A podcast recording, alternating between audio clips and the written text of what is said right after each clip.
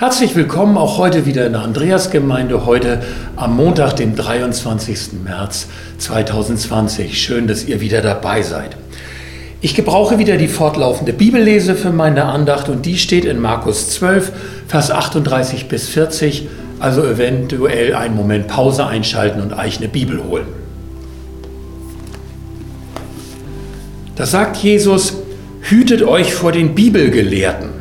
Sie laufen gern in langen Gewändern herum und erwarten, dass die Leute sie auf der Straße ehrfurchtsvoll grüßen. Im Gotteshaus sitzen sie am liebsten in der ersten Reihe und bei den Festen wollen sie die Ehrenplätze bekommen.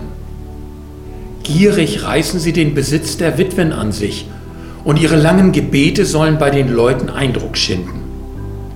Gottes Strafe wird sie besonders hart treffen.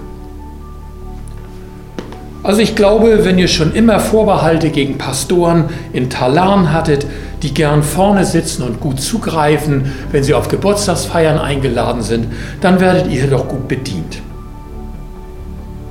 Frommes Gehabe auf der einen Seite, heimliche Machtspielchen und heimliche Gier auf der anderen Seite. Darum geht es. Sie reißen den Besitz der Witwen an sich, sagt Jesus. Also Menschen, die in Not geraten sind, denen bieten sie sich vielleicht vertrauensvoll an und nutzen das schamlos aus.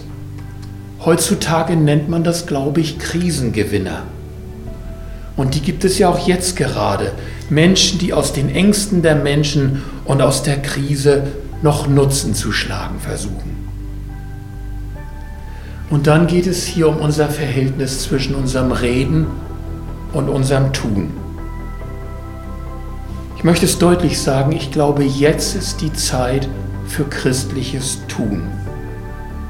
Was kann ich beitragen mit meinen Gaben und meinen Kräften und sicherlich auch meinen Grenzen, um zu helfen und zu unterstützen in dieser Lage? Ein paar Anregungen, die mir eingefallen sind, die sind sicherlich sehr klassisch. Das Unauffälligste, ich kann beten für Menschen in ihrer Krankheit, in ihrer Einsamkeit und wohl auch in ihrer wirtschaftlichen Not, in die sie gerade geraten.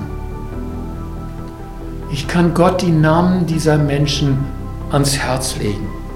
Ich muss Gott noch nicht einmal Vorschläge machen, wie er helfen soll, das weiß er schon. Etwas anderes, ich kann Kontakt halten, gezielt Menschen anrufen, an WhatsAppen, an Skypen um nach ihnen zu schauen, wie es ihnen geht und sie nicht ihrer Einsamkeit überlassen.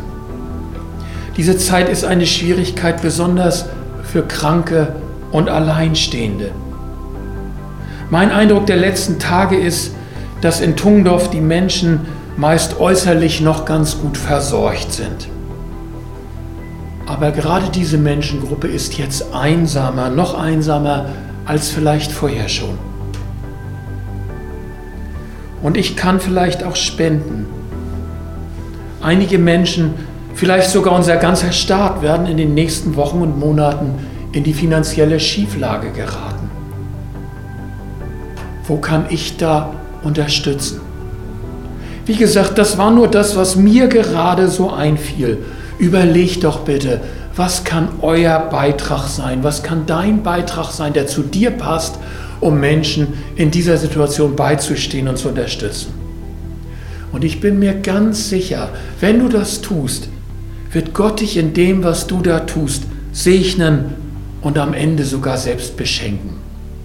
Und dann wirst du wirklich ganz positiv zu einem Krisengewinner.